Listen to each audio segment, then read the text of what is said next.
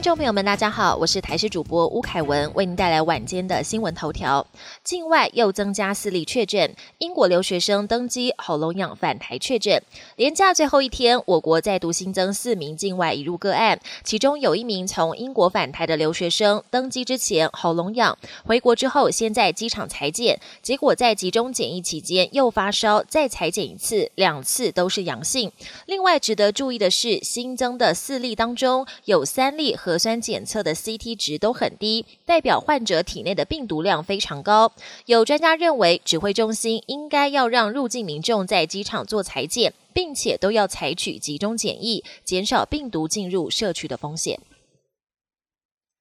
台湾如处在平行时空，纽时指出锁国不利持久战。纽约时报报道，台湾在疫情期间和其他国家相比，处境像是在平行时空，大部分生活都能维持正常，主要原因就是严格的边境管制。但是也质疑台湾还能这样维持好运多久？对此，指挥中心强调，台湾的确有些好运，因为海岛的关系，比较容易落实边境管制和十四天居家检疫措施。而对于锁国可能带来的经济和政治冲击，国内医师则解释，如果不能有效防堵病毒，经济损失还可能更大，并强调，就算未来疫苗开打，在成效被确认之前，严守国境仍然会是必要策略。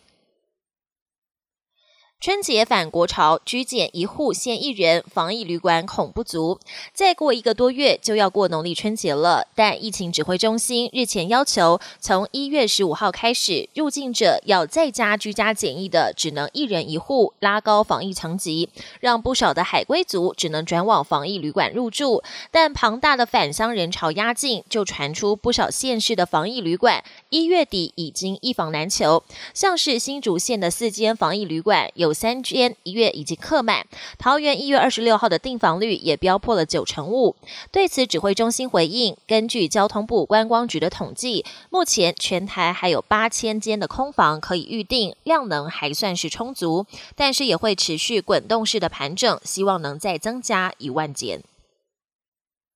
国际焦点又有名人确诊，美国八十七岁名嘴赖瑞金染疫住院一周。美国受到新冠疫情肆虐，目前总确诊数突破两千万例，死亡人数超过三十五万人，单日新增确诊数还刷新纪录。二号新增超过二十七万七千人确诊，而美国也在传知名人物中招。曾访问过多名政商名人的资深名嘴赖瑞金日前确诊新冠肺炎，已经住院治疗超超过一个星期。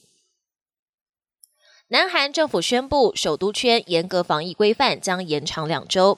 南韩的新冠疫情在跨年之后稍稍出现缓和迹象。官方三号发布统计，单日新增确诊六百五十七例，这是二十三天以来新增病例头一次降到七百例以下。但是疫情仍然严峻。南韩政府二号宣布，首都圈的严格防疫规范将延长两个星期。至于本来只有在首都圈实施的五人以上限聚令，将扩大到全南韩，从四号凌晨零点起正式生效。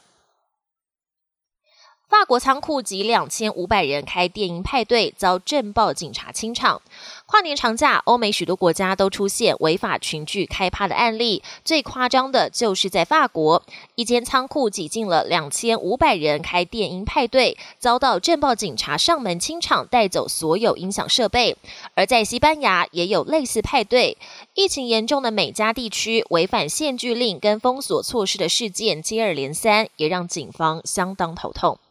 本节新闻由台视新闻制作，感谢您的收听。更多内容请锁定台视各界新闻与台视新闻 YouTube 频道。